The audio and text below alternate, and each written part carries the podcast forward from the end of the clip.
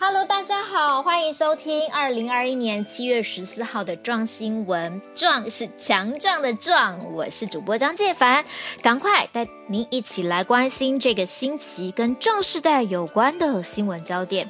首先，哈啊，全国都在关注的 COVID-19 疫苗施打意愿与预约系统在昨天下午的五点钟已经完成了第一轮的结算，有顺利完成意愿登记的朋友，接下来会根据各县市政府一周的施打量能，挑出有意愿施打 AZ 疫苗而且符合资格的民众，发送一九二二的简讯通知你。那收到简讯就能够接种预约，预计从本周五开始施打。第一轮没有登记到没关系，因为后续还有第二、第三、第四轮的结算，所有有意愿的民众可以把握时间来登记。不过你要注意哦，这次的接种前三周都是 AZ 疫苗。如果你上网登记的时候有勾选 AZ，你最近才会收到简讯。如果你想要打莫德纳疫苗的话，那你就需要再等等。不过如果你想要早点接种，改变主意，决定说那我打 AZ 好了，也可以登录到这个平台上重新的去勾选。另外呢，呃，意愿登记的部分原先只开放给五十岁以上的壮士代以及十八岁以上的第九类民众，就是有一些哦、这个疾病的民众。但是昨天的系统已经改为十八岁以上，来，大家告诉大家哈，左邻右舍，大家通知一下，只要是十八岁以上。都可以登记了，壮世代不妨揪家人一起上网登记，然后诶可以一起预约这个接种的时间，全家一起出门更方便。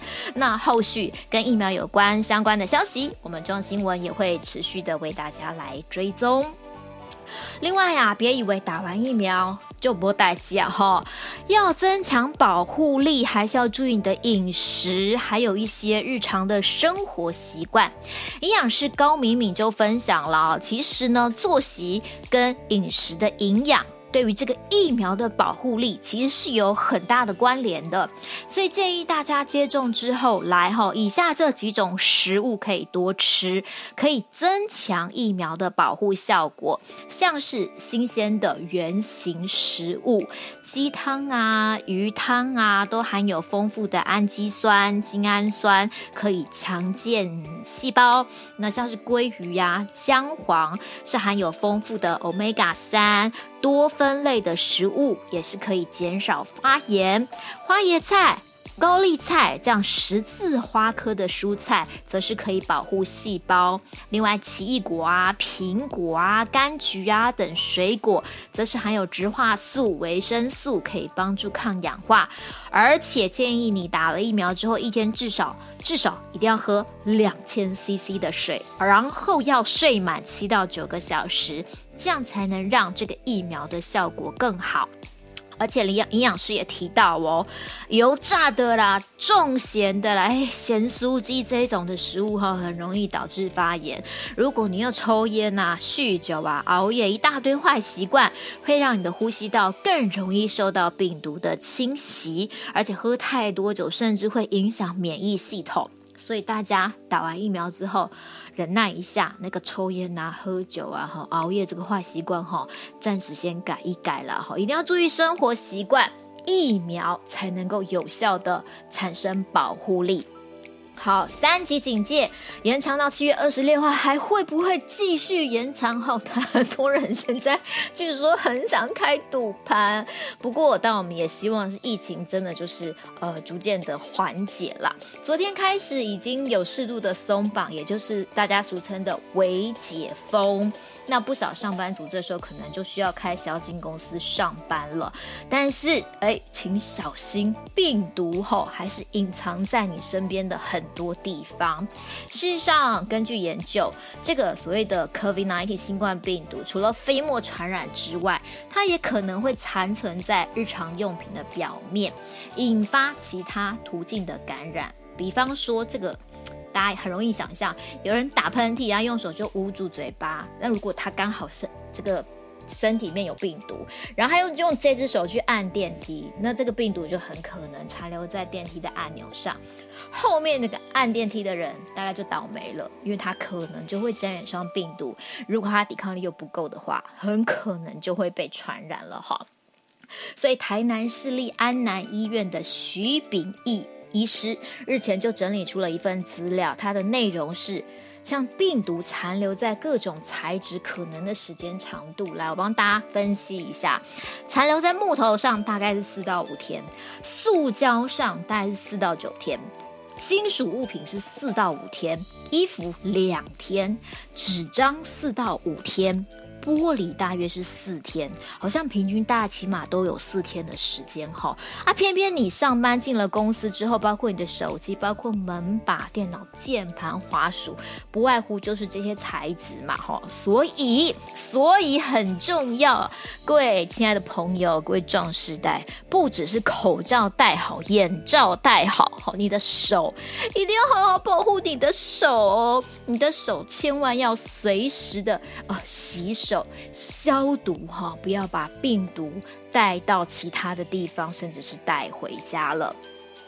另外还要告诉壮士代们一个好消息，就是联合报跟健康远距平台 Walkcare 推出了公益活动，防疫零距离，医师给你问，哦，这个好，这个好，壮士代们可以透过这个网站服务，跟医师在线上一对一的视讯咨询，来解决你在疫情期间的各种健康疑问。医师的阵容包括了胸腔医疗，因为跟肺炎有关。有中医，有家医科，有复健科，当然还有心理师这五大领域的权威专家。只要上网完成预约，就会有专人为你安排咨询的时段，然然后传简讯告诉你咨询的时间。从七月十二号一直延续到七月十九号，是完全免费的。那疫情期间，很多人事实上是不敢进医院，所以如果有需要的壮士代，可以把握机会来用这个预约咨询，问问看医生你有什么样的问题。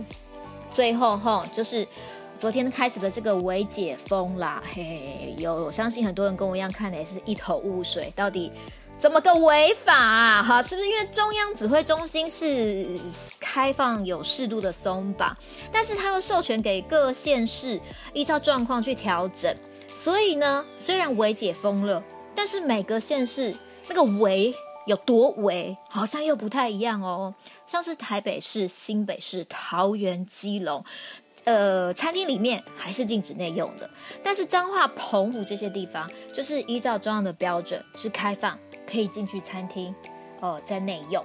那还有就是施打疫苗的开放顺序，每个县市也都有不同版本的微解封，所以壮世代真的很辛苦吼。